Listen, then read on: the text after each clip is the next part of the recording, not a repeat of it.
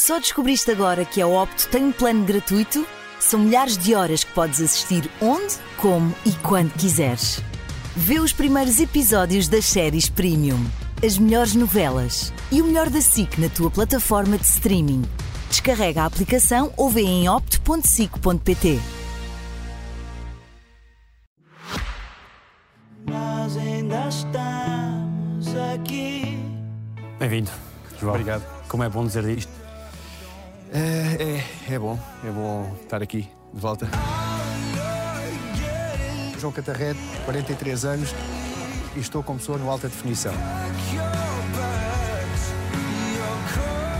É a primeira vez que o público, passado todo este tempo, te está a ver. O que é que tu queres dizer? Exatamente isso, é, é bom estar de volta, é bom estar aqui a falar contigo, a conversar aqui contigo. Vamos lá ver, não é bem estar de volta, eu fui só ali resolver um assunto e voltei, portanto, foi só aqui um pequeno intervalo. estou de volta. High upon a hill to something beautiful. Como é que foste sentindo a preocupação das pessoas para contigo? Olha, essa é uma, uma, uma questão que me tocou bastante. Ahm, acho que vou começar por, por- pela questão de que eu nunca quis que isto fosse notícia, o que me aconteceu, ah, esta situação que me aconteceu. Sempre fiz tudo para, para evitar que, que se soubesse, ah, exatamente para isso, para não preocupar ninguém, nem as pessoas da minha esfera familiar, ah, nem o público, nem ninguém, porque acho que era uma coisa que eu ia resolver, tal como resolvi, ah, para voltar como estamos aqui agora a falar os dois. E nesse sentido, nunca quis preocupar ninguém. Aconteceu o que aconteceu, saíram notícias inclusivamente falsas, eu tive que fazer um comunicado a, a- desmentir tudo. Isto tudo para dizer que ah, o carinho que o público eh, me transmitiu e as mensagens a dar força eh, e energia, pessoas que rezavam por mim ah, e que acompanharam e que queriam saber mais coisas, ah, foi um, um tsunami tão grande de mensagens que eu fiquei eh, estupefacto. Não estava à espera e recebi um carinho enorme. O momento dos Globos de Ouro foi especialmente emocionante. Foi, foi. Esta noite, um grande ator que nos é tão próximo, precisa e merece a força da nossa ovação. Eu estava a ver em casa os Globos de Ouro e de repente vejo eh, a Mariana Monteiro e a Sara Matos a apresentarem o prémio e a falarem, e a prestarem uma homenagem. Foi muito importante, foi emocionante. Fiquei sem palavras, fiquei sem reação, fiquei a ver eh, o que é que está a acontecer. Espera, ok, eu sei que devia estar ali também, e estava, de outra forma, mas foi muito emocionante. Foi, Ver aquela foi- plateia de pé, né? Sim, foi arrepiante. Um forte aplauso para João Catarré. Só tenho a agradecer à SIC, aos Globos de Ouro, a ti, por todo o carinho que foi demonstrado, principalmente naquele evento. Como é óbvio, gostava de estar presente, mas por outras razões não, não pude lá estar. Ai, foi de facto assim um momento em que me senti presente, eu senti que estava lá. E em que se sente que não se está só. Sim, para além das mensagens todas que recebi, ver aquela plateia toda a aplaudir foi uma espécie de novidade para mim. Foi, "Oh, espera aí, é para mim. Ok, uau!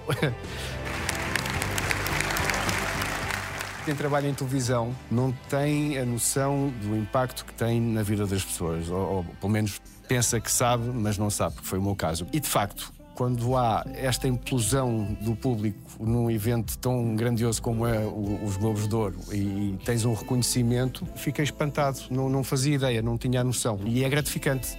Acho que é também um bocado um sentimento de. gostam do que eu faço.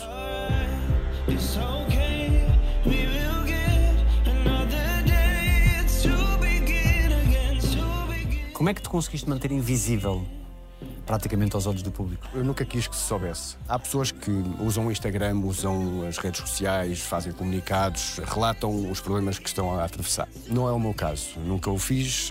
Eu gosto de usar o Instagram principalmente para fotografia, que eu gosto muito de fotografia. E se quisesse fazer um comunicado, teria feito. Se quisesse ter postado alguma coisa no Instagram, teria feito isso também. E não quis. E recatei-me muito, porque acho que foi preciso estar muito ciente do problema que me estava a acontecer e tive que me fechar numa espécie de bolha. Aliás, o telefone foi o primeiro a ser encostado, mesmo para não ter contacto com ninguém, porque tive que ficar numa espécie de bolha para estar mais forte e para conseguir ultrapassar o que tinha que ultrapassar. Estava tudo a correr bem, até ter saído uma notícia, uma notícia falsa, e isso imagina, para alguém que está a resolver uma situação como, como aquela que eu passei, ter que lidar com uma notícia que aparece de repente. Uh, afinal, um problema passaram a dois problemas, em que um, um era dispensável e que afeta. Eu assisti a situações para tentarem chegar a informações uh, muito graves, muito feias, ou seja, houve uma devassa gigante à minha privacidade que eu sempre preservei e que sempre quis preservar. Um, e houve, houve, uma tentativa, para já houve uma invasão da privacidade ao lançarem uma notícia falsa. Uh, e depois, a partir daí, uh, houve várias tentativas. De entrar no hospital, de saber informações? Sim, sim. Várias, vários modos uh, feios, graves, de tentarem aceder à informação.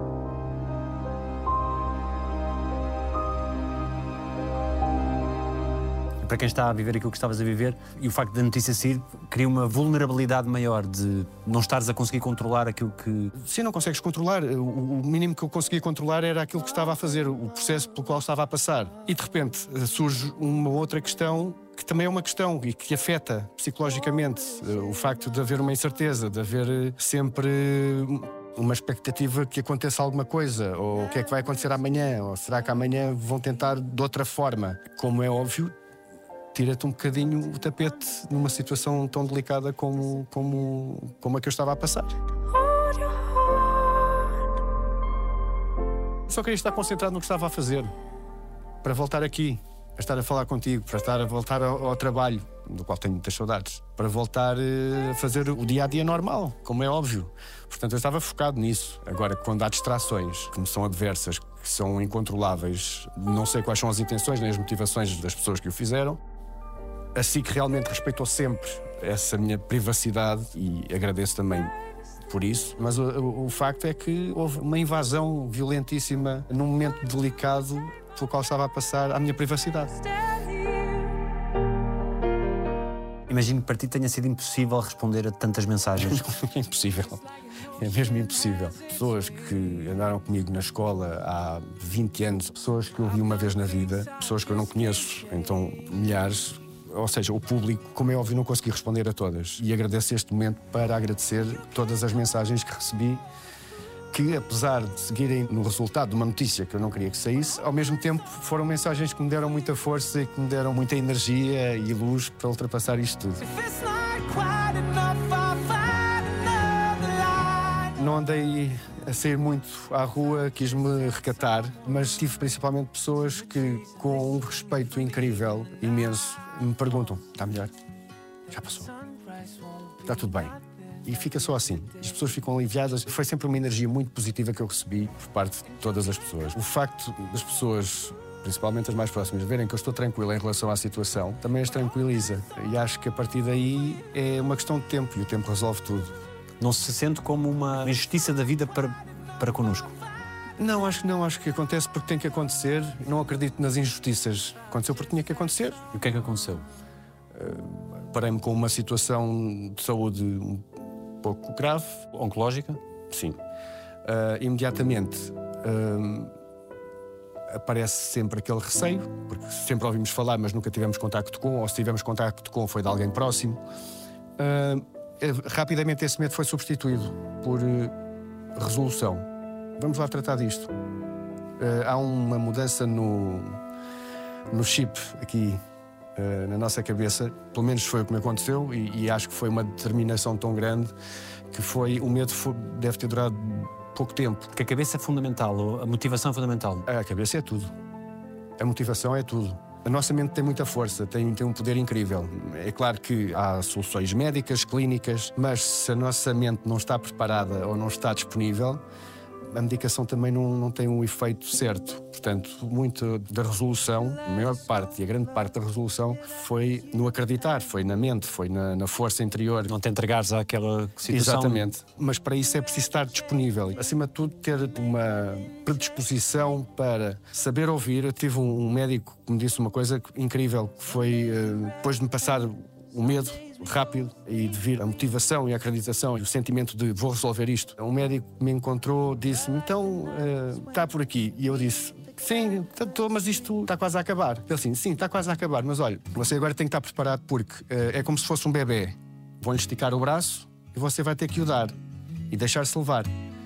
E isso foi, foi eh, uma coisa que me ficou e, e há de ficar para sempre, que é eh, saber ser eh, tratado, ser cuidado. Porque há, há pessoas que não sabem sê-lo. Isso, aliado à nossa mente forte e força de, de espírito e motivação e, e acreditar efetivamente que, que as coisas vão se resolver, são os ingredientes para tudo correr bem. Acreditar, mas sabendo que não somos autossuficientes, que precisamos sempre do outro. Sim, sim, sim, claro, claro. Não fazemos tudo sozinhos. Mas grande parte da força e da resolução parte de nós. Que tipo de ajuda é que uma outra pessoa que está próxima de alguém que vive uma situação como a que tu viveste, que tipo de ajuda é que pode dar? A presença constante, saber eh, ouvir, saber eh, estar em silêncio, rir, rir muito. Quando nos rimos, esquecemos-nos por instantes daquilo que estamos a viver. Porque saímos dali. Sim, saímos dali e ao mesmo tempo estamos em busca do. Não, isto é que é a vida. A vida é isto, é, é rir. Nós estamos cá para isso, é para rir, para nos divertirmos, para fazermos coisas que gostamos, para falarmos com as outras pessoas, olhos nos olhos, em vez de estar. Ah, o que é que eu digo, o que é que eu não digo? É, é- é viver, viver é isso. Porque se entramos naquela coisa do ai, ai, das queixas, no ai, como é que isto vai ser, o que é que eu vou fazer, aí entramos num turbilhão que não interessa. E o saber rir tira-nos, de facto, desse turbilhão negativo. Não interessa para nada, nem para ninguém.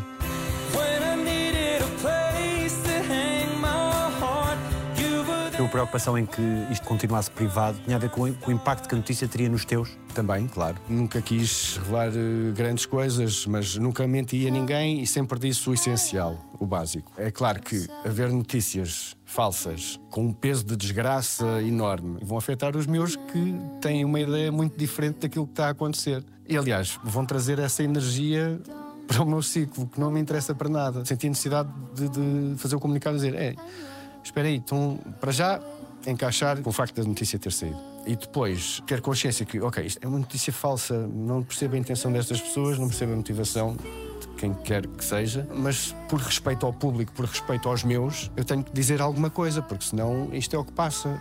Pronto, a partir daí eh, houve então a grande avalanche invasiva de tentativa de eh, obter informações. Quando é que soubeste o que tinhas? Foi em junho. Sentia um ligeiro cansaço, mas pensei, pá, isto a idade já está a funcionar. Tentei perceber o que é que estava a acontecer, mas não, afinal era, era outra coisa. A notícia foi-te dada pessoalmente ou foi através de um resultado? Foi pessoalmente. Foi cru e objetivo. Acho que a, linguagem médica é muito assim. É, eles dizem as coisas como são. O trabalho deles é esse. É dizer o que está a acontecer, o que é que a pessoa tem, o que é que não tem. E foi-me dito de uma forma crua. Ah, queria ter que, que ser visto de outra forma. E eu, quando recebi a informação, estava com a Joana. Ficámos os dois assim, a olhar um para o outro. Não, parece que não, a informação não bateu. É o fim da vida como se conhece até aquele momento. Na juventude somos invencíveis e somos imortais. Sim, Muda qualquer coisa? Muda. Há aquela coisa de sermos eh, super-homens. Temos uma ideia eh, eh, que somos fortes, que aguentamos muita coisa, que fisicamente, psicologicamente, nada nos afeta e o que acontece, acontece sempre aos outros, mas afinal as coisas não são bem assim. Quando nos calha, pensamos, ok, epá, espera aí, isto afinal não é só aos outros, também nos acontece a nós. E agora? Entras ali numa zona que não sabes como é que has de reagir. Acho que é mesmo a tua mente a tentar processar a realidade que te é apresentada e com o encontrar a solução. Porque nós, humanos, somos todos assim. Acho que quando nos aparece um problema, queremos é solucionar o mais depressa possível. E aqui não é diferente. É mais intenso. A ajuda da Joana foi fundamental. Foi, claro, foi. Alguma coisa que ela tenha dito nesse tempo que não tenhas esquecido? Várias coisas. A Joana vai ralhar comigo porque ela gosta muito da privacidade dela e, e se eu te responder a essa pergunta. Mas acho que acima de tudo. Depois eu falo com ela. falo ela. Acima de tudo foi a companhia, o respeito, a amizade, o amor. Quando digo que resolvi a situação, falo no plural. Resolvemos a situação, porque sofremos os dois com isto, sofremos, aliás, várias pessoas sofreram com isto, no meu círculo mais pessoal. Mas o rir, lá está. Acho que rimos bastante dentro desta situação toda e isso foi uma coisa que eu nunca pensei que fosse possível acontecer. Mas eh, divertimos imenso. Não deixámos de fazer as nossas coisas em prol do que estava a acontecer. Era difícil pensar noutra coisa a não ser nisso. Como é óbvio, é difícil não pensar noutra coisa. Não quer dizer que se tenha que estar sempre a pensar nisso, senão aí, aí não, não havia solução. Mas tentei sempre ao máximo desviar as atenções disso para não carregar tanto no que eu estava a fazer. Há momentos de certeza absoluta e há momentos de dúvida. Ah, claro. Principalmente quando a mente entra neste processo de resolução, até ter a certeza absoluta, há muita dúvida. Mas depois, a partir do momento em que a certeza absoluta vence, a dúvida desaparece 100%. Houve um tempo que tiveste de ficar em isolamento? Sim, houve alguns períodos. Como deves imaginar, eu tive muito tempo para pensar em várias coisas e de estar mais introspectivo e concentrado no que estava a viver. Mas, acima de tudo, nessas fases, aquilo que mais me custou foi ver pessoas que estavam na mesma situação, mas longe das famílias. Que não tinham visitas, que não tinham. que estavam sozinhas ali, que, estavam, que moravam longe, que vêm lá debaixo do Algarve, do Alentejo, ah, e que não podem ter uma companhia que as pessoas da família trabalham, não podem estar presentes. Ahm, isso aí é um bocadinho angustiante saber que, que, que há pessoas nessa condição. E, e nesse sentido, eu senti-me uma pessoa muito sortuda, porque tive sempre eh, a presença da Joana e foi fundamental. Agora, pensar que há pessoas que estão nesta situação sozinhas, é, aquilo custa um bocadinho saber. Como é que foi o dia do teu aniversário? Olha, tive direito a um bolo feito pelas equipas que estavam a acompanhar, com umas velinhas feitas de escovas, uns paus com uma escova, que não, claro que ninguém foi pegar fogo a nada, e foi divertido, foi até uma surpresa, não estava à espera. Olha, foi, foi um aniversário diferente. Esperançoso.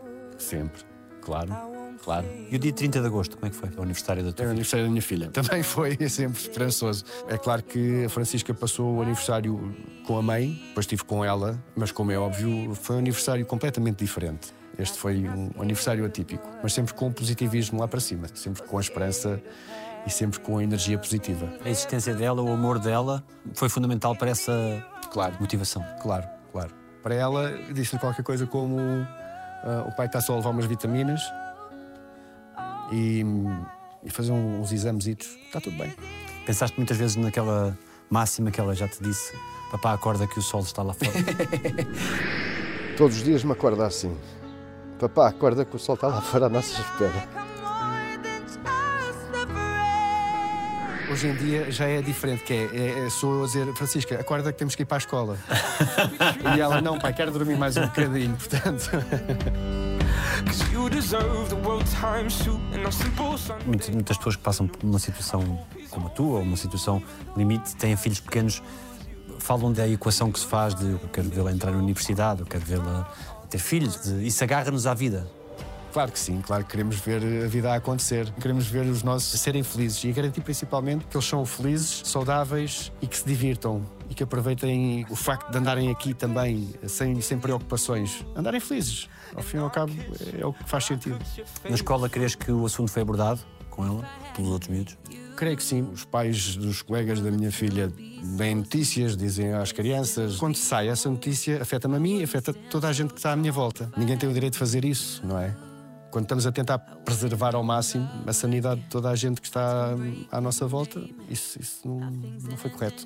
E, mas ela também não. Sai ao pai, não quer preocupar o pai. Exato. acho que sim, acho que sim.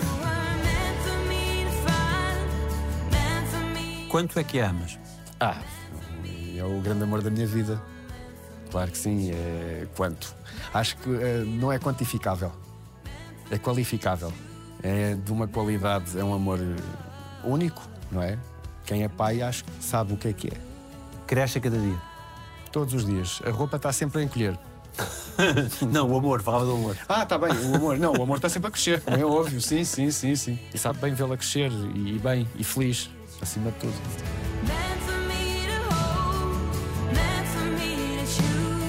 Tens noção que o teu tom tão positivo pode ajudar muitas pessoas que estão a passar por situações semelhantes? Ah, espero que sim. E isso era uma alegria que me davam também. Dar esse contributo, esta forma de ultrapassar as coisas, de querer ultrapassar as coisas da melhor forma. Gostava de dar essa positividade a todas as pessoas que estão a passar pelo mesmo. Aconselharam-me a ver eh, coisas sobre um antigo médico que agora trabalha de outra forma, saiu da parte de medicina também, mas está ligado à medicina, que é o Bruce Lipton, que é um senhor que tem uma forma de ver estas coisas de uma forma muito diferente. É um conselho que também partilho, que vejam vídeos dele, porque há uma referência à nossa mente e ao poder da nossa mente e, e o que é que nós podemos fazer para nos ajudarmos a nós próprios. O facto de ver os vídeos dele, de acompanhar o trabalho dele, alimentou muito esta força de vontade, esta força de espírito, esta vontade positiva de ir ali só resolver aqui uma situaçãozita. És ao mesmo tempo a mesma pessoa, mas outra também. Sim, há outra forma de ver as coisas, há outra forma de estar, há outra forma de estar no tempo presente. É, é diferente. Viver mais o agora? Isso sempre foi uma coisa que eu sempre preservei e sempre quis, mas agora ainda é mais intenso. Sim, estamos aqui agora neste momento, estamos aqui a conversar os dois e, e olha, obrigado. Está a saber muito bem.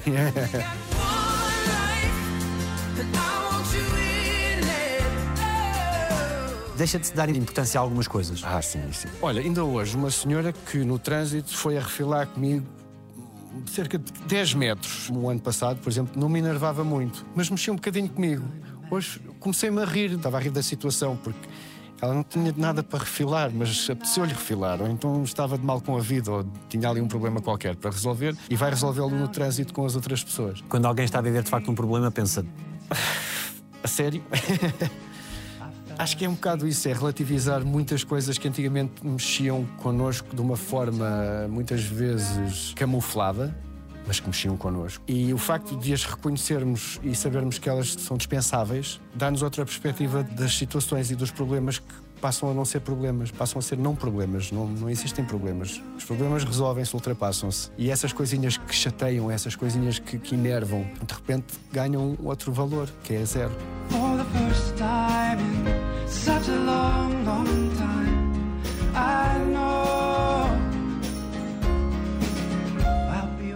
viveste isto uh, pouco tempo depois da perda da tua mãe.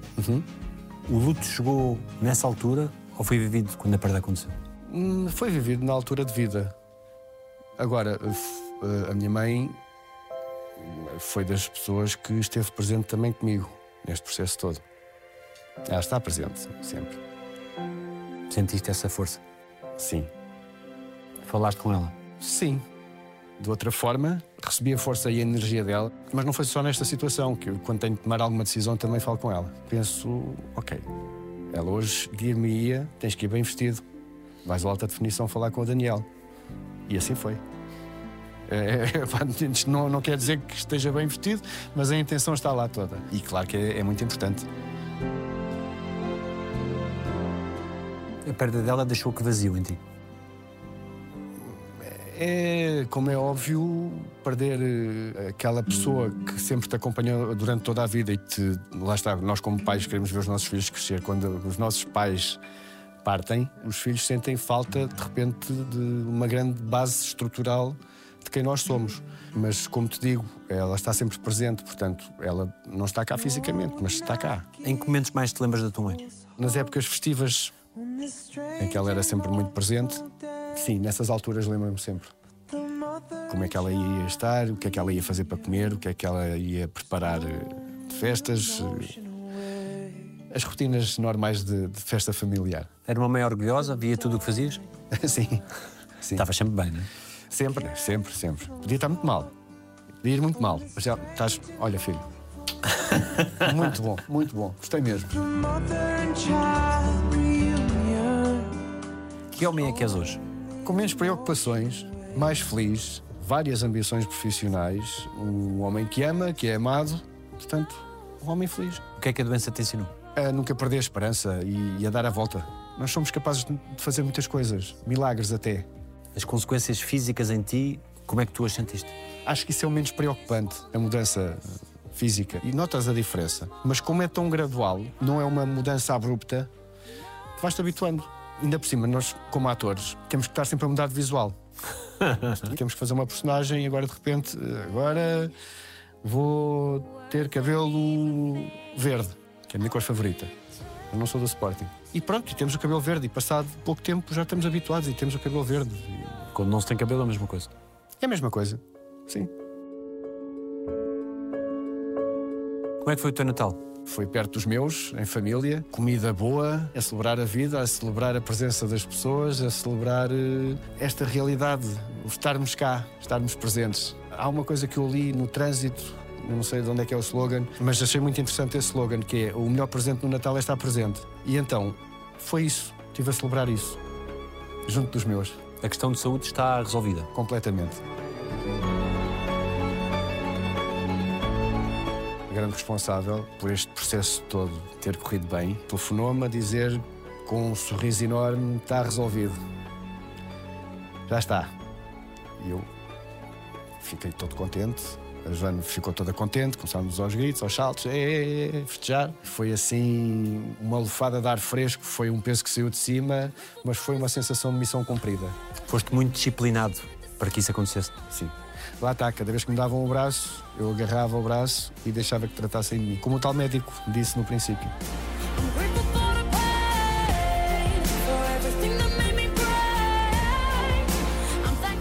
É um exercício também de grande despojamento e humildade. Sim. Não vou andar a fugir, não vou andar a debater-me com nada, porque ao fim e ao cabo tu entregas-te. Nunca te passou pela cabeça o pior cenário? No princípio, quando me foi dada a notícia, aquele médico apareceu por breves momentos. Acho que foi uma tentativa do pior cenário entrar aqui dentro e de meter assim um bocadinho de medo. Foi essa altura que o pior cenário passou só. Passou, entrou, é como entrar aqui e sair aqui. É um confronto com a nossa finitude. Sim, de repente é possível. Nós que superamos tudo e andamos cá e somos fortes e aguentamos isto e aquilo, se calhar é, é está para breve. Mas entra e sai. E depois queremos é, é ver eh, filhos a crescer, vida a acontecer, os planos, os projetos que temos a concretizarem-se e são muitos. Fizeste um post muito simbólico sobre uma libélula azul. Já que perguntas, é assim, como te disse, eu gosto muito de fotografia e achei que essa fotografia era bonita para postar. E postei só por causa disso. Não fazia ideia que tinha tanto simbolismo a libelinha azul. Mas fiquei com a noção de que existem vários renascimento, vida curta, mas boa, coisas desse género. Foi uma coisa que aconteceu, se calhar, sem querer, mas que fez sentido. Qual foi a primeira coisa que fizeste e que não podias fazer durante a fase dos tratamentos? E que fizeste quando a coisa estava resolvida? Fiz muitas coisas. Comer comida sem ser da dieta, cozida à portuguesa, cozida à portuguesa, com tudo o que tenho direito. Tantas comidas. Pronto, foi comida, várias. Foi passear, ir à Espanha, dar uma volta de carro, conduzir, conduzir, conduzir, conduzir. Foi tirar fotografias, namorar muito, como é óbvio. É um bocadinho. Vamos lá começar isto. Agora com outra perspectiva. E mesmo a falar com outras pessoas, sem problema, sem stress, sem, sem estar a pensar eh, o que é que eu estou a dizer ou o que é que eu não estou a dizer. Até tive saudades de limpar o carro, de aspirar o carro, coisas assim, lavar o carro. eh, e de estar em casa, assim. Voltar à vida normal, ao fim e ao cabo. Foi o que eu mais gostei de fazer. E hoje, que cuidados é que tens que ter? A não comer muito cozida à portuguesa, não é? Ou seja, tenho que ter algum tipo de cuidado na alimentação, a parte física do desporto, que há de regressar em breve, que acho que também é uma das coisas que eu sinto mais falta, é fazer desporto. Certo, fizeste voleibol, fizeste uma série de coisas. Sim, Muay Thai, boxe, vôlei, futebol, natação, etc. Ciclismo. Neste momento é melhor estar quieto. Custa um bocadinho, mas também como eu sei que isto é para breve, Tu és daqueles que é preciso engordar, engorda. É preciso tirar peso. sim, sim, sim, sim, sim. És obstinado, não é? Sou. E sempre com muito foco, porque acho que faz parte da nossa profissão esse complemento. Acho que a parte física também molda tudo e, e define cada personagem que fazemos. O que é que sentes hoje no olhar dos outros para contigo quando te vêem? Tem-me acontecido muitas pessoas desconhecidas fazerem-me só assim. Está tudo bem. Está tudo bem. Boa. Há uma satisfação. No olhar dos teus já não sentes preocupação. Não, vejo o contrário, vejo. "Ei, ei, ei, Vamos lá aproveitar isto. Este tempo todo, que foram que, quase um ano, é para lembrar ou é para esquecer? Não, esquecer não, faz parte, fez parte. Agora, o que interessa é que está resolvido. Agora é daqui para a frente. Mas não se esquece. Precisaste de encontrar um novo sentido para a vida? Eu sempre tive um grande sentido para viver e para a vida e com objetivos e com metas. Agora estão é mais apurados e mais requintados e mais verdadeiros e mais sinceros, sem medos. I believe in starting over. I can see that your heart is true. I believe in good things coming back. Já levas mais de 20 anos de carreira. O que é que te orgulhas mais? De ter sempre muito brilho naquilo que faço e devoção e dedicação e profissionalismo e, acima de tudo, saber dar e saber receber. E haver uma grande paixão por aquilo que faço. Porque fazer várias personagens num ritmo de telenovela não é fácil. É todos os dias, é muito texto, são muitas ações, só que o desafio é mesmo esse. É isto que eu tenho que fazer, é isto que eu gosto de fazer, então vamos fazê-lo bem e com brilho. Vai, vai das voltas, hein? Nos Globos de Ouro, eu fiquei a saber que realmente as pessoas viram as histórias que, que eu também contei, com- juntamente com os meus colegas. Há esse reconhecimento que no teatro tens com a plateia, que no cinema tens nas estreias e que na televisão não tens muito, só tens quando andas na rua e és reconhecido ou, ou te abordam com uma questão da personagem que estás a fazer. Quando o público reconhece um produto, o projeto que estás a fazer, isso é a maior gratificação que podemos ter.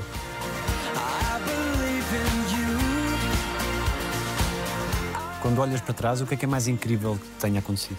Ah, ter sido pai, fazer o que amo, estar rodeado das pessoas certas e as mais próximas principalmente, e já não ter muitas surpresas. A que ano voltarias, se pudesses? Voltava só em 1998, no momento em que jogava voleibol e fui campeão nacional, no momento em que a bola caiu no chão do adversário e nós festejamos.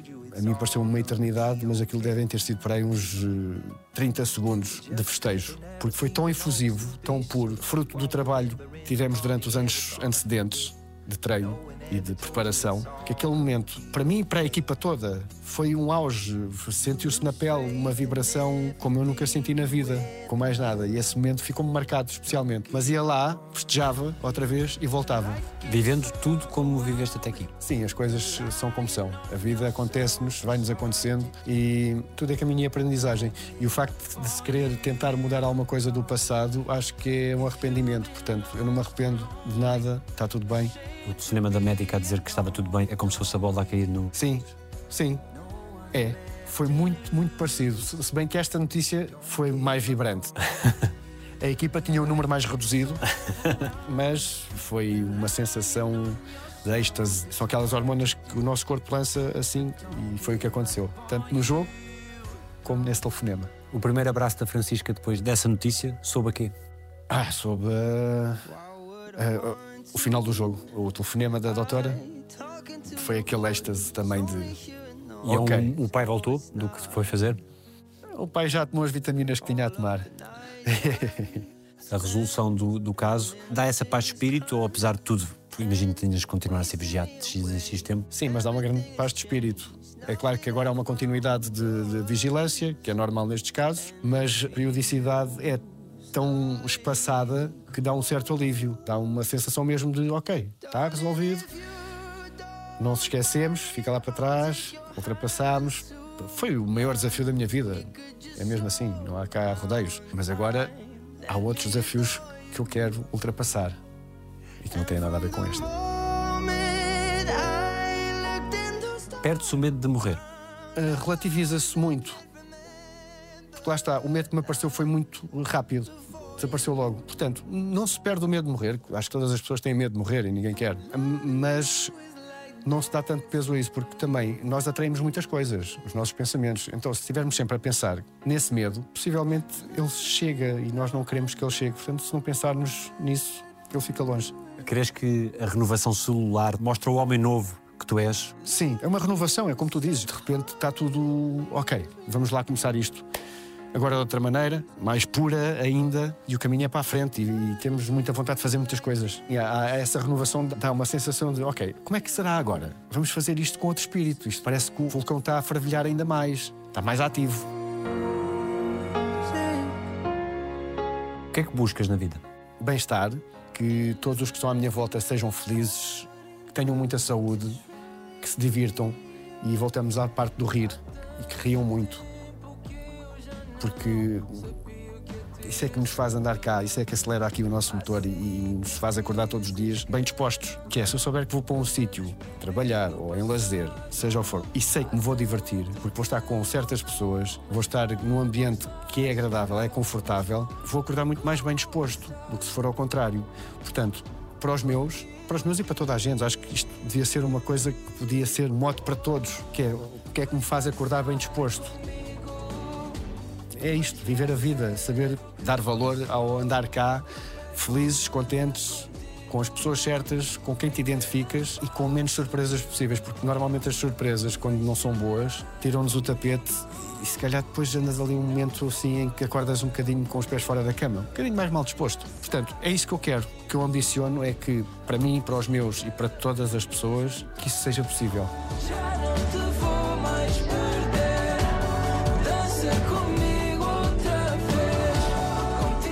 fosse garantida uma resposta a qualquer pergunta tua, o que é que tu querias mesmo saber? Não queria perguntar nada. Porque é aquela questão de o que é que vai acontecer daqui a uns tempos. Não quero saber. Acho que as coisas vão acontecendo como têm que acontecer. A vida vai-nos dando o rumo certo e o caminho que tem que ser percorrido. Se eu souber alguma coisa, se tiver uma resposta, isso vai influenciar no caminho que vamos a percorrer. Portanto, deixar estar o caminho como está, aberto e disponível para o fazermos.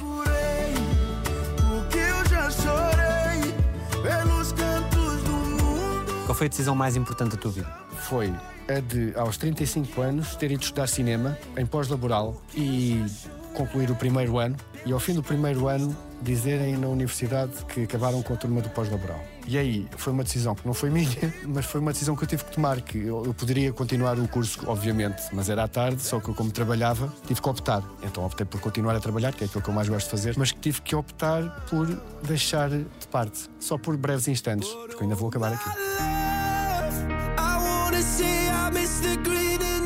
Que grande lição te deu a vida? Saber aproveitar e, e tirar cada segundinho da vida. Estarmos aqui com as nossas pessoas e, e aproveitá-las ao máximo.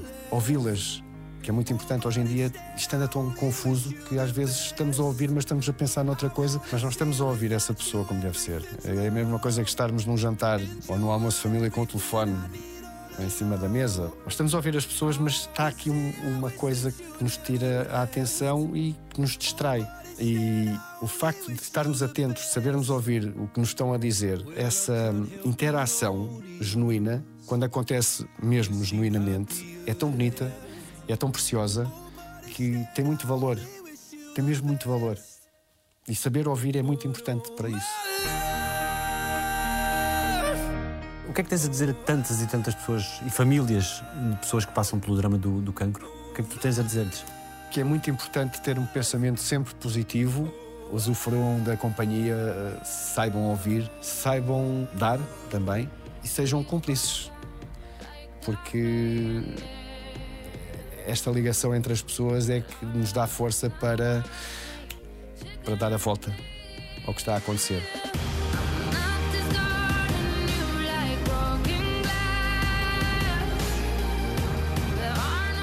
Alguém te deve um pedido de desculpas? Não fazem falta. Pediste desculpa a todas as pessoas a quem querias pedir. Todas as pessoas. Algumas um bocado mais tarde, quando me apercebi que precisava de fazer um pedido de desculpa, mas não deixei nenhuma desculpa por dar. Qual foi a melhor coisa que disseram sobre ti? Acho que o melhor elogio é, é quando me dizem gosto do teu trabalho. Isso sabe bem, sabe bem ouvir. Que coisa te deixa mais feliz na vida? É saber que, que os meus estão felizes, estão bem e que vamos passar tempo juntos a usufruir uns dos outros e a divertir-nos e a rir muito e a, fazer planos e ir ao cinema, ir jantar fora, ir de férias. Todas as pessoas que estão à minha volta e principalmente essas se sintam realizadas naquilo que fazem e no que são. O que é que a Francisca te ensina? A ter paciência, a ter muita calma, a saber ouvir. Ensina-me a dar muita atenção a coisinhas que no dia a dia podem parecer coisas pequeninas, sem significado, mas que têm uma grande importância. És hoje um homem feliz. Sou. Muito. O que é que te falta para seres ainda mais feliz? Para além de profissionalmente continuar a fazer o que faço e que gosto, conseguir complementar este trabalho com outras coisas que tenho como complementos que gosto, inclusivamente fotografia, cinema, mas numa outra perspectiva, não como ator. O que é que dirias ao, ao João que acabou de receber a notícia de que está com um problema de saúde, que é grave. Vai, mais uma batalha. Para ganhar, para ultrapassar. E o que é que dirias ao João, que acabou de receber a notícia que já tudo bem? Eu não te disse? O que é que dizem? Os teus olhos? Está tudo bem. E continua tudo bem. E vai estar tudo bem. Ainda estamos aqui.